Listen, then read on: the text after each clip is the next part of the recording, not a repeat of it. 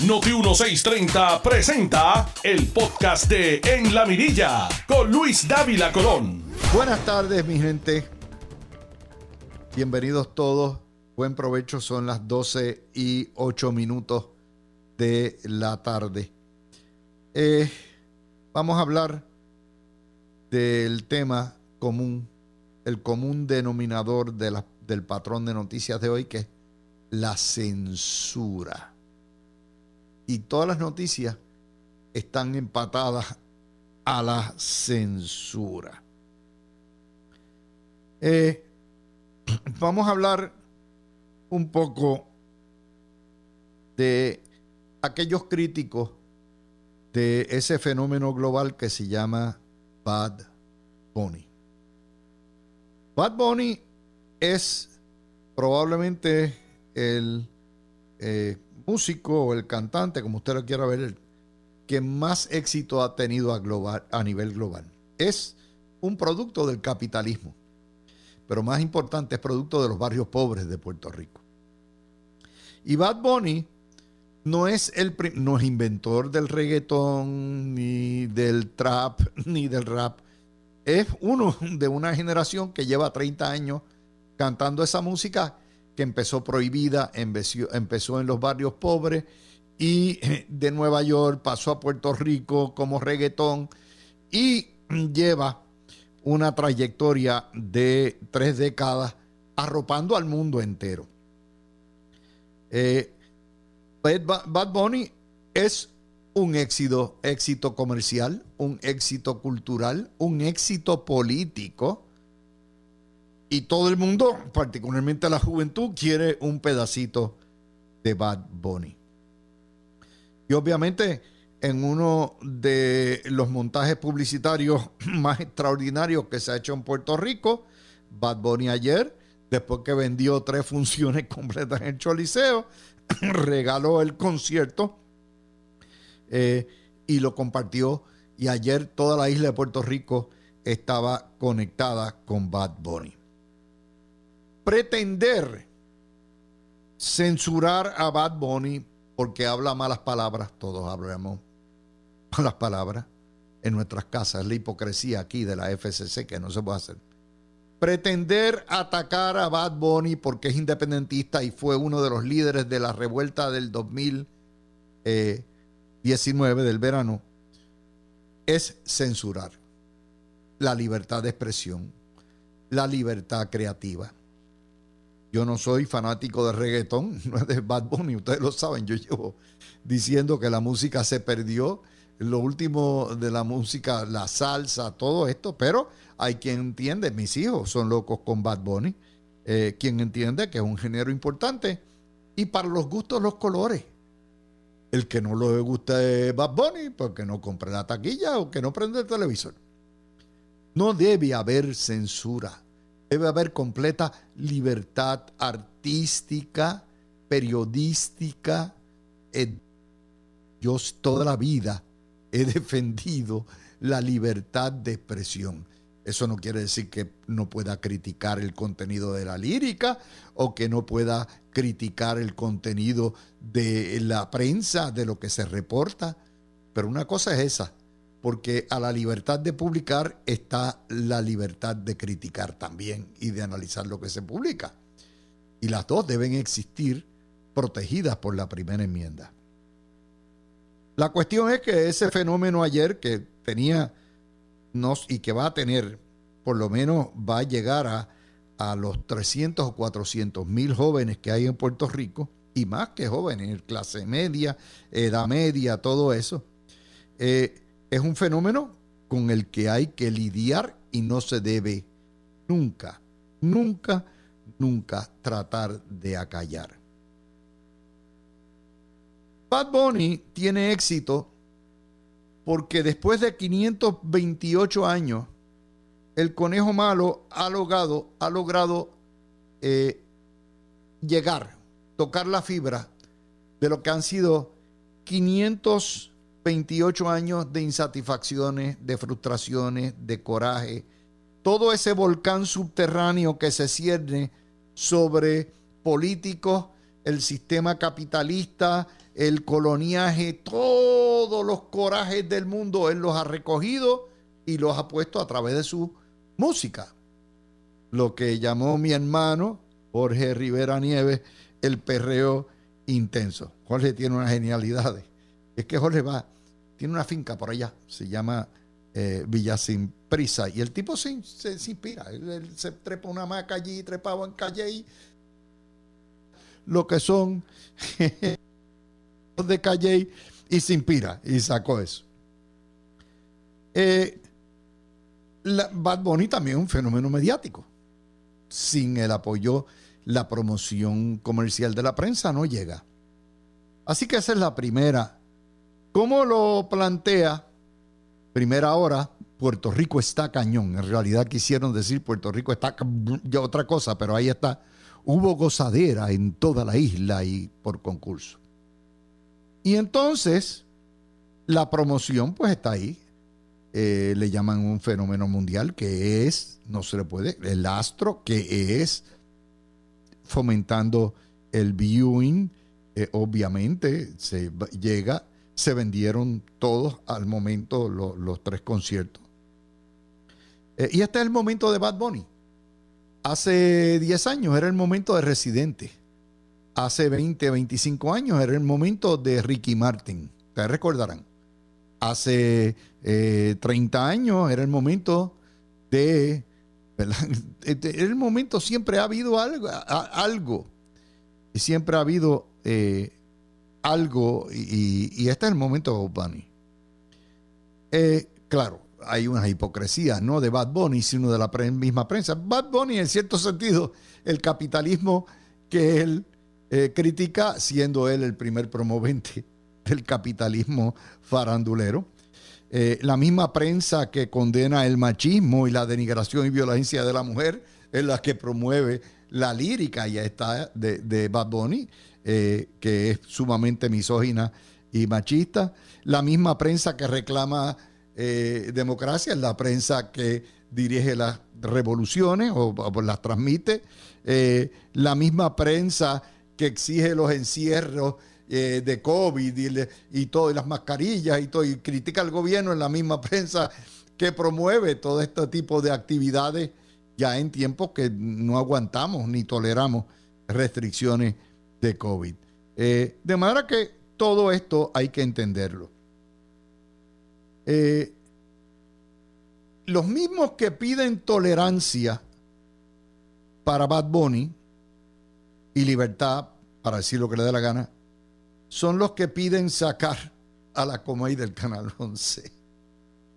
Eh, y como les digo, eh, hay algunos que lo han llamado un poeta de envergadura mundial. Eh, y ayer Bad Bunny, pues por supuesto, le dijo al gobernador Mamá, dijo que el gobierno se pasa jorobando todos los días. dijo tronó contra Luma, pal, ya ustedes saben, Gringo Go Home, eh, todo ese tipo de cosas. Muy bien. El país es de nosotros y nosotros tenemos que tomar control, le dice a la juventud. Eh, tenemos un gobierno encima jorobándonos la vida todos los días. Eh, y en ese contexto, pues hay que entender lo que hay. Mire, estas nuevas generaciones que están apestadas con todos y que no creen ni en la luz eléctrica, son una generación post-partidista, post-política y en cierto sentido post-colonial. Y vamos aquí a parar. Yo estoy seguro que la mayoría de los jóvenes que fueron al concierto de Bad Bunny no son independentistas ni, ni se parecen, pero están apestados con lo que está pasando por ser juventud, por ser todo lo que hay, porque hay 528 años de lastre. Y al ser una juventud pospolítica y postpartidista, Bad Bunny utiliza la lírica de su música y el encanto como el flautista de Amelín y lo canaliza, lo encausa, ¿verdad? a tal punto de que se encausó en el año 19 en un golpe de Estado, en un golpe de Estado social donde Puerto Rico por primera vez dijo, no, no, aquí vamos a tumbar un gobierno debidamente electo en la urna y aquí está, la calle es la que manda. Ahí está. Esa convocatoria que es totalmente eh, irresistible para esa juventud eh, y que piensa que hay la democracia no sirve, que las instituciones ni los partidos sirven, por lo tanto es en cierto sentido ilegítimo el, votar en el plebiscito el votar en las elecciones. Eh, por lo tanto, es la calle la que manda. Como dice Bob Bonnie, el país es de nosotros y nosotros tenemos que tomar el control. Y ya lo tomaron. Para aquellos, y, esto fue un debate interesante con una abogada eh, joven, estadista, que, que, decía, esto no solo es estadistas eh, jóvenes, estamos con Bad Bunny y todo eso, muy bien, y ahí entra Sayira y le dice, be careful what you wish for, y entra un debate interesante porque a mí me puede gustar la música de Bad Bunny y no necesariamente compartir su política, pero ciertamente no es menos cierto que el encauzamiento, la corriente de estas frustraciones en motivaciones ideológicas, que es obviamente lo que está exponiendo Bad Bunny, porque él no se esconde, es un hombre honrado, él lo dice, ¿sabes? Y le dice huele eso al, al gobe y dice Luma para afuera, gringo go home, a pesar de que sus billetes, en gran mayoría, son precisamente allá, en Estados Unidos, pues muy bien. Pero lo encausa.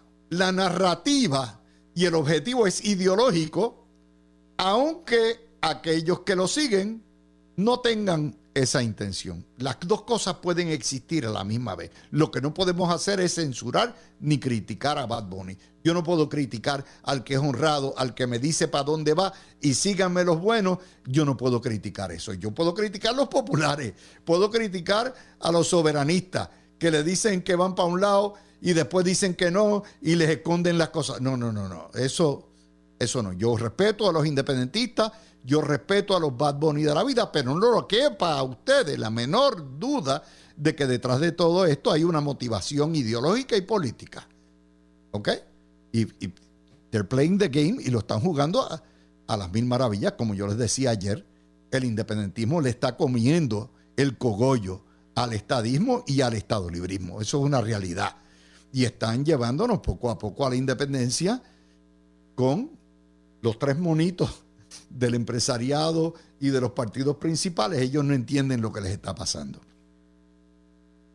La segunda vertiente de, censura es la Asociación de Periodistas condenando a la Comay por los ataques racistas, eh, supuestamente racistas, de la Comay a Sandra Rodríguez Coto. Mire, yo tengo una vieja amistad con Sandra Rodríguez Coto de mucho tiempo. Y, no compartimos ideas en muchas cosas.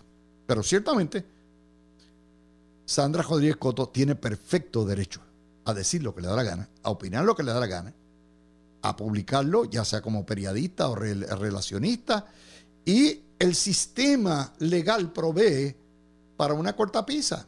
Y la cortapisa, Sandra no transmite por la FCC, ni transmite por televisión ni por radio. Por lo tanto, el que tenga alguna querella sobre Sandra ahí está el procedimiento de civil de difamación y ya está. Pero pretender acallarla es una barbaridad. Y lo otro, la Comay tiene su clientela. Es como Bad Bunny. Y obviamente están a palo Sandra y la Comay y todo lo que hay. Sandra no está operando como periodista. Sandra está operando nuevamente como más de opinión que otra cosa.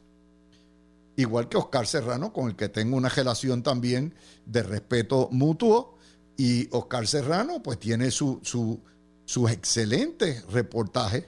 No comulgo con muchas de las ideas cuando expresa opinión, pero sus reportajes son impecables en Noticias. Debe haber espacio para todo y que venga la Asociación de Periodistas que vive de la primera enmienda, que vive de la libertad de opinión, que vive de la libertad de prensa, que vive de la libertad de expresión, para venir a pedir censura y que voten a alguien por expresarse es una barbaridad. Pero ese contrasentido se da Esa es parte de la degeneración del periodismo en Puerto Rico. Yo se lo puedo decir porque yo he sido producto de la censura. Yo conozco eso de adentro, mire, en carne propia. Yo sé lo que es eso. Por lo tanto, soy de los que pienso que debe haber tolerancia para todo y que en una democracia debe haber un mercado de ideas a todo lo que da. Y tanto Bad Bunny tiene libertad, como debe tener libertad Sandra Rodríguez, como debe tener libertad nuevamente Oscar Serrano, como debe tener libertad la Comay. El que no quiera ver la, la Comay, que lo apague. Es tan sencillo como eso. Esta cuestión de fastidio, de venir, sácamelo del aire, brega para acá, a todo lo que da. Es barbaridad. No, y después venía a pretender a decir, ah, como tú tienes periodista, me tienes que sacar aquella, por aquella está atacando una periodista. Eso es absurdo también. Así que fíjense que el tema hoy es un tema de la censura, de la falta de la tolerancia. El cambio más grande que ha habido en lo que es el entorno político, partidista y periodístico en Puerto Rico es que hace 50 años podíamos, o 40 años, diferir, debatir, expresarnos y todo el mundo bien y para cada cual para su casa. Hoy en día, por decir cualquier cosita ya está ofendido medio mundo y hay que acallarte. Y eso no debe ser. No deben ser. La otra nota que saco es una nota que decía esta mañana, el cuadro de Puerto Rico, ella es esquizofrénico. La portada del vocero nos dice que nuestros veteranos, que se merecen el mejor servicio médico del mundo, tienen una cochambra porque no tienen dinero suficiente en, en veteranos y no hay especialistas y se tienen que ir a vivir a los estados para recibir. ¡Qué bueno es Lela! ¿Ah? Para recibir el tratamiento médico que se merecen y que se han ganado con su sangre. Esa es la portada del vocero. Mientras tanto estábamos bailando en todas las plazas y todo eso. Fíjense lo que hay, ¿verdad? Y nos dice primera hora en su portada que murieron cinco haitianos de 60 y 68 eh, pónganlo, indocumentados, dominicanos y haitianos, los tiraron por la borda de una yola en Vieques, digo en Vieques, no, en La Mona, donde no hay playa, donde las corrientes son violentas. Los obligaron a nadar en la orilla, dice la portada de primera hora, pesadillas recurrentes en la mona. Mueren cinco migrantes. Guardia Costera rescata 68 luego de fueran obligados a abandonar una yola viajando a Puerto Rico, a tierra americana. El desembarco en aguas profundas con fuertes corrientes y sin playa. ¿Dónde está la esquizofrenia? La narrativa es Yankee Gojón del concierto la narrativa es fuera Luma, fuera todo esto, mientras que hay miles que desean entrar a territorio americano y, y arriesgan su vida todos los días. Y los que defendieron el territorio americano, los que defendieron a Estados Unidos, los veteranos, no encuentran en la cochina, asquerosa y criminal colonia médicos especialistas y tienen, son obligados a abandonar su patria porque no hay los recursos. País totalmente esquizofrénico.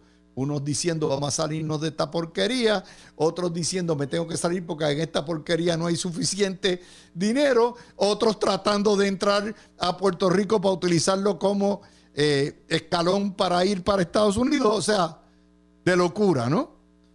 Y Jennifer González buscando el respaldo republicano para el proyecto de estatus en septiembre.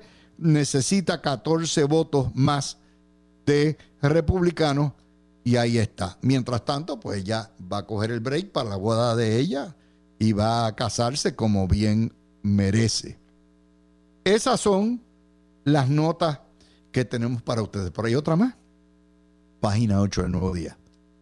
Los demócratas y Mr. Biden y su compañeros socialistas de Alexandria Ocasio Cortés excluyeron de la reconciliación de presupuesto medidas que hubieran equiparado a los derechos de los ciudadanos a Puerto Rico eh, en la extensión de el ELA del programa Medicaid, excluyeron los créditos tributarios por empleo, excluyeron la aplicación o extensión del Obamacare y tampoco aplicaron el SNAP o lo que es el programa de suplemento alimenticia.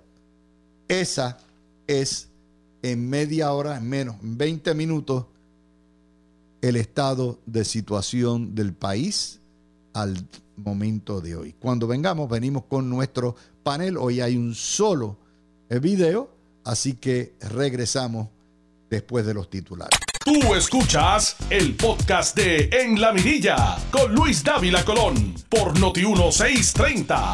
Vamos a regresar, mis amigos.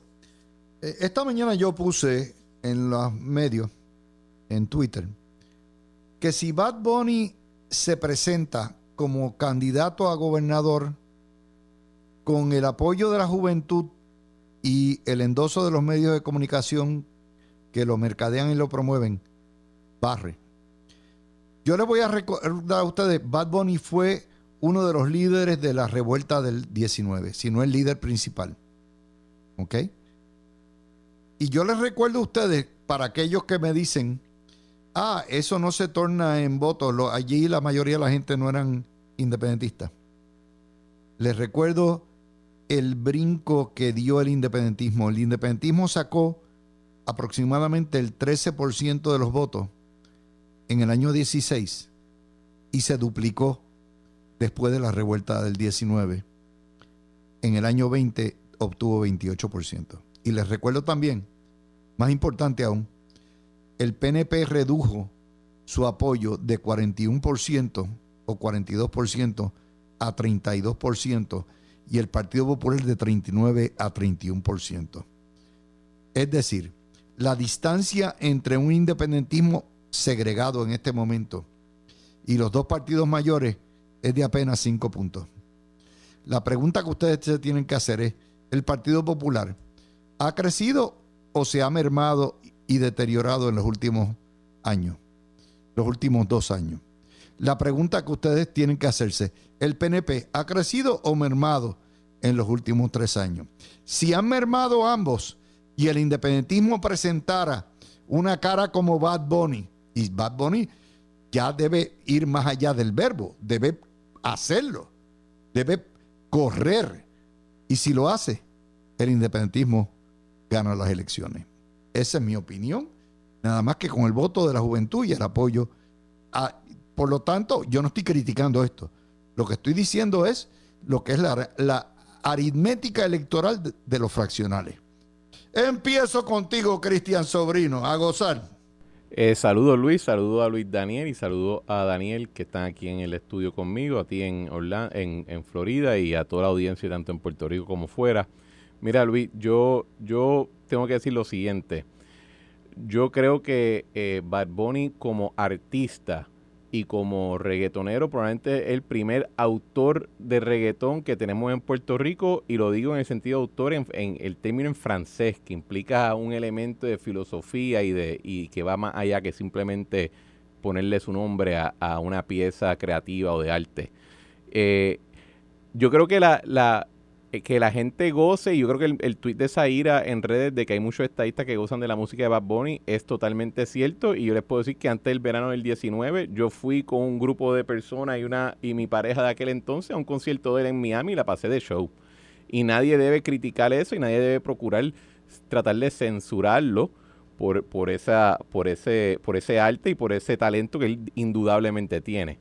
Ahora bien, Bad Bunny y su equipo y sus compañías han, por ello, por su propia iniciativa, procurado ser socios del gobierno mediante incentivos, mediante auspicios y mediante otra participación que lo convierta él también en, una, en un actor político más allá que simplemente cualquier ciudadano eh, de a pie, ¿verdad?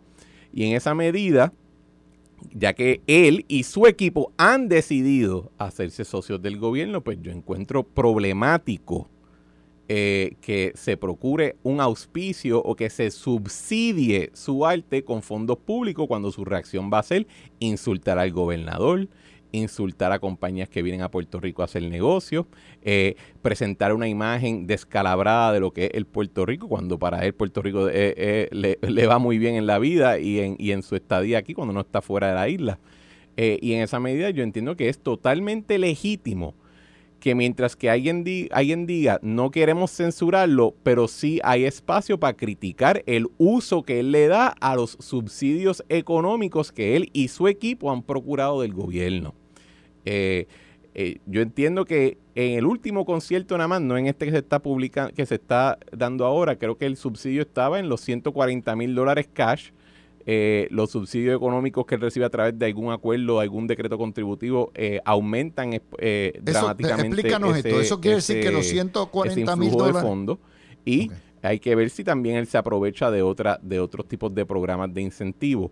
Y ciertamente yo creo que en la medida que tú has decidido ser socio del gobierno mediante ese programa de auspicio y subsidio, eh, tú no debes entonces prestarte para manchitar la imagen del gobierno que te está ayudando, en la medida que también él, o sea, vamos a recordar lo siguiente, la, el crecimiento de Bad Bunny como figura artística se ha dado en los últimos años, entiéndase, bajo administraciones en, en Puerto Rico PNP. Eh, Entonces, de una mano pide ayuda o la solicita y de la otra le da un cantazo a cualquier oportunidad que tenga. Fue su equipo, por ejemplo, el que trató de coordinar con Ricardo Rosselló y con el equipo de la Fortaleza para un tipo de, de stunt público sobre un tercer concierto en una de sus funciones. Y él fue el que decidió ir a Mayagüez a insultar al gobernador en un, concierto. Eh, y esa es la dinámica que estamos viendo. Yo creo que es lo que eh, refleja quizás las críticas que algunas personas en redes y en otros foros han hecho más allá de la música. Y es que una cosa es que tú seas un artista y claramente tienes todos los derechos del mundo para expresarse, derechos que él en otras instancias le ha querido, ha abogado en contra para otras personas que no tienen su nivel de influencia o poder o, caudal económico. Pero hay que mirar por qué entonces un gobierno, los pocos fondos que tiene, la necesidad que hay en Puerto Rico, le dedica esos fondos a una persona que va a insultar a un gobernador que va a, manchar la imagen de la isla con sus representaciones y que se va a hacer, eh, francamente, inventos sobre sus asuntos de electricidad, porque el, hombre nunca ha tenido ni un solo problema con electricidad en uno de sus conciertos. Así que cuando uno ve entonces que la vocación de la figura no solamente es ser creativa, sino ser eh, con propósito ignorante sobre los asuntos de la isla y entonces decide ser actor político, uno se tiene que cuestionar, pues entonces, ¿qué le está pasando por la cabeza al pobre muchacho? Eh, en todo lo demás creo que el concierto quedó muy bonito. Eh, la música de él a mí me gusta mucho, no la escucho porque pues, me da unos flashbacks tenebrosos, pero aparte de eso, eh, yo le deseo toda la suerte del mundo, a la misma vez que deseo que las personas que han, hayan aprobado su auspicio reciban un cantazo sumario de parte de las autoridades. Bueno, vamos con Luis Daniel. Bueno, buenas tardes a todos, gracias por tenerme en el programa, bendición papá. Nada, ¿de qué quieren hablar? ¿Podemos hablar del fenómeno? ¿Quién es Bad Bunny? El, fenómeno de Bad Bunny como se conoce. Sí, este primer eh, tema es del fenómeno de, Bad Bunny. Bueno, yo eh, puedo hablar por conocimiento de causa porque estuve ahí anoche. Eh, es el tercer concierto de Bad Bunny que yo voy. primero que, que fui a verlo fue fuera de Puerto Rico cuando vivía en, Washington. Cuando no era, él no era tan popular, fue en un, estadio bastante chiquitito comparado al de anoche.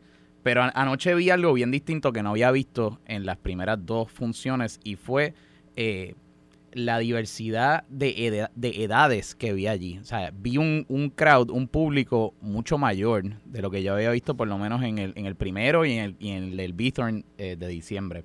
Eh, vi muchas mamás, vi muchos, vi, vi, boomers allí, créanlo o no, y los vi bailando, los vi cantando es un fenómeno de verdad que no tiene, no tiene comparación y, hay que entender un poco de dónde, de dónde viene Bad Bunny, ¿verdad? ¿Qué edad tiene él? ¿Cómo rompe en la, en la escena? Estamos hablando de un muchacho que nació en el 1994, tiene 28 añitos. Eh, si uno va a colocarlo a él en una generación, ¿verdad? Lo que se conoce, ¿verdad? Como los millennials, que nacieron del 1982 al 1997, pues él, se, puede, se podría considerar un millennial de los más jovencitos. Eh, contrario a Cristian y yo, por ejemplo, que nacimos en principios de los 80, 82, 85, 84, y somos más, los más seniors dentro de esa generación. Después de esa generación está la generación Z, que son los que nacieron en 1997 o 98, eh, y pues dura como hasta el 2012, 2013 y es la última que se ha podido marcar hasta el momento, pues porque los que nacieron en el 2013 apenas tienen nueve años y pues todavía no se les no se les puede distinguir por ningún rasgo ni nada en particular.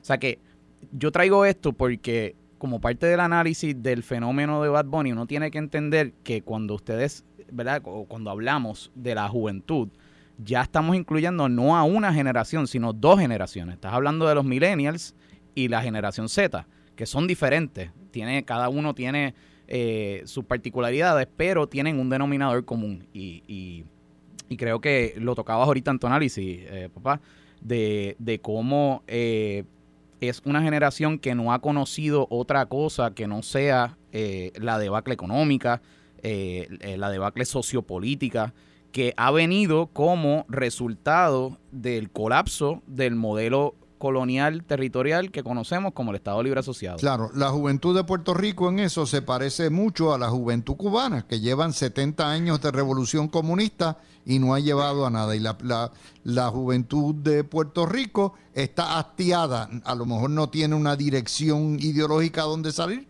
pero ciertamente está tan hastiada como la cubana de todas sus instituciones políticas y modelos económicos. Es así.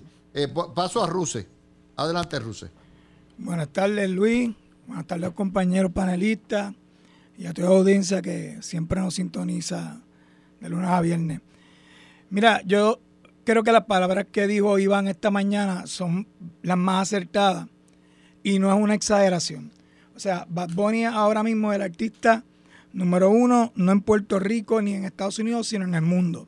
Estamos hablando de una persona que sale en las portadas de People Magazine, que está en los talk shows más vistos en Estados Unidos, que ahora va a salir en una película prontamente en el cine, que salió en la serie de televisión Narco, que salió en la lucha libre. es decir, ha sido polifacético y se ha extendido a través de todos los distintos medios de expresión eh, artística. Sin duda, y, y, eso no hay quien se lo quite. A mí lo que me preocupa eh, con, este, con este tipo de artistas es que viven una, una doble vida, como quien dice, porque por un lado viven muchos de ellos en Estados Unidos, se enriquecen del sistema capitalista, gozan de todos los derechos que tienen los ciudadanos estadounidenses que están en el continente y en algunos estados. Y sin embargo, cuando van a las plataformas que tienen o sea, unas plataformas que tienen una influencia increíble sobre esas mentes que están moldeándose. Lo que les plasman, lo que les plantean, lo que les venden, es algo totalmente contrario a lo que ellos viven. O sea, para mí es una farsa eso que presenta cuando se pone en la parte política hacer esos ataques. Que tiene libertad de expresión para decirlo, nadie lo va, dice lo contrario. Que muchas personas van a estar de acuerdo con él, sí, muy cierto. Pero sí yo quiero llamar la atención de que de ese doble estándar, de esa doble vida, de cómo por un lado se enriquece del capitalismo, vive en los estados, se pasa en todos los programas de Estados Unidos, que recibe todos los premios del mundo de, Estados Unidos y a la hora de, de dirigirse a una juventud que está mirando hacia el futuro, qué van a hacer con sus vidas, lo que, lo que les proyectan o lo que les venden es algo contrario a eso. Sobri, eh, te voy a pedir que seas breve, dos minutos, porque lo que tenemos es cinco minutos. El efecto político que pudiera llamar, eh, tener el llamado de Bad Bunny a Gringo Go Home, a lo que le dijo del gobernador eh, y lo del gobierno, que es un gobierno que eh, se pasa jorobiando al pueblo y fuera Luma. Esa convocatoria que hace para que se tomen la rienda y se tome control del gobierno, ¿tendrá algún efecto? Eh, en mi opinión, sin duda tiene un efecto. La política está eh, marea abajo de la cultura. Y en la medida que en la cultura se establecen ciertas opiniones como hegemónicas, eh, se adoptan por una población y aunque quizás no afectan el directamente cómo votan, simplemente ciertamente pueden afectar cómo piensan, cómo se expresan y eso crea un ambiente generalizado que puede tener un efecto político. Sin duda alguna puede tener un efecto. Definitivamente. Ok, Luis Daniel, ¿qué tú crees? Yo creo que sí, pero tendría que canalizarse de cierta manera. Eh, yo, honestamente, yo, yo lo veo un poco distinto al discurso político más agresivo como, como por ejemplo hemos visto en el pasado de Residente o incluso antes de eso eh, Cultura Profética, Fiera La Vega, eran, eran una, una, una narrativa mucho más nacionalista, mucho más política, mucho más metida en los asuntos. O sea, esto no es nada nuevo, ¿verdad? Simple y sencillamente es, la estrella del momento. Eh, yo creo que si y aquí en, en Noti1 se entrevistó a, Joel hace unas cuantas semanas, lo entrevistó eh, el, equipo de pelota dura y, creo que fue una tremenda entrevista y, reveladora, porque son artistas que están en sintonía con lo que está pasando, están conectados a las redes, tienen sus propios chats de WhatsApp, se hablan entre ellos, etcétera, etcétera. O sea que yo creo que cuando venga el periodo eleccionario, si alguien aprovecha esa oportunidad, ese llamado eh, de, ¿verdad? de algo de un cambio, de algo nuevo, etcétera, y, y logran eh, capturar la atención de estos artistas y ellos llegan a hacer algún tipo de endoso eh, a qué sé yo, una papeleta que no sea partidista, pero mezclada, algo así, creo que sí podría tener un efecto definitivamente en, el resultado. Daniel Ruse.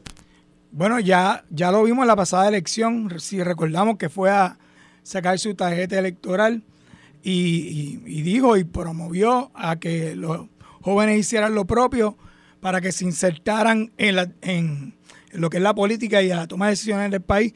Yo también creo, como, como Daniel, que no necesariamente ¿verdad? aislado esta, este concierto va a causar gran cambio en las mentes de, de, los, de, de los jóvenes hacia sus candidatos políticos, hacia su partido político, pero sí, si se da repetición de ese mismo mensaje a través de diferentes medios, a través de los meses, pues ahí sí podría tener un efecto de, influir de alguna forma en, en el ala política. Bueno, ciertamente esto es un tema que va a dar muchísimo de qué hablar. Y va a dar muchísimo de qué hablar porque es una convocatoria en realidad. Como yo les decía, es la canalización de frustraciones de la última generación de un país que lleva 528 años sometido y aunque esas generaciones no son ideológicamente eh, uniformes, ciertamente la canalización, lo que se llama el efecto del flautista de Amelín, ciertamente produce resultados. Tan es así que ya hubo un golpe de Estado y estamos escasamente a dos años del evento electoral. Tú escuchaste el podcast de En la Mirilla con Luis Dávila Colón en Noti 1630.